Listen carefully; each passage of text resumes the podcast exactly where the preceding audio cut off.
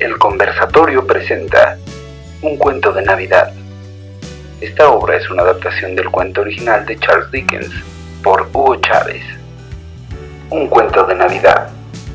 Capítulo 3. El fantasma de las Navidades presentes. Y así dieron las dos de la mañana. Hola, Scrooge.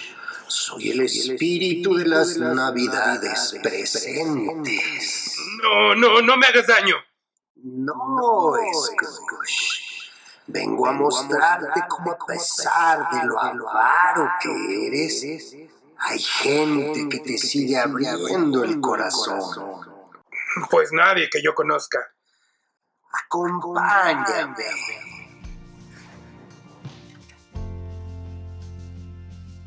Y tras un paseo por las calles de la ciudad, llegaron a la casa que el espíritu quería mostrar. Scrooge no entendía nada de por qué se dirigían hacia ese lugar. Aquí es. ¿Y por qué me traes a esta casucha? Aquí es donde vive tu esclavizado y mal pagado empleado Bob Cratchit. ¿Y qué estás cenando? ¿Un canario? Seguro que tienen más comida que eso. La cena está lista. Gracias, amor. Seguramente te quedó delicioso y con el poco dinero que pude darte, no sé cómo le haces para que tengamos esta cena tan maravillosa. Amor, tú trabajas mucho para que tengamos todo esto. Llegaron los niños. Aún no, niños. Hay que esperar al pequeño Tim.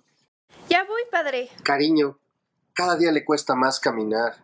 Pronto no podrá más con las muletas y tendremos que ver el modo de comprar una silla de ruedas. Santas chalupas. Mmm, mira cuántas cosas buenas hay para comer. Hay que darle gracias al señor Scrooge. Espíritu, ¿qué le pasa a ese pequeño? Mucho me temo que si las cosas no cambian, la silla donde el pequeño Tim suele sentarse estará vacía más pronto de lo que crees. Eso significa que Tim va... Ese compa ya está muerto. No más no le han avisado. Esta obra es una adaptación del cuento original de Charles Dickens por Hugo Chávez.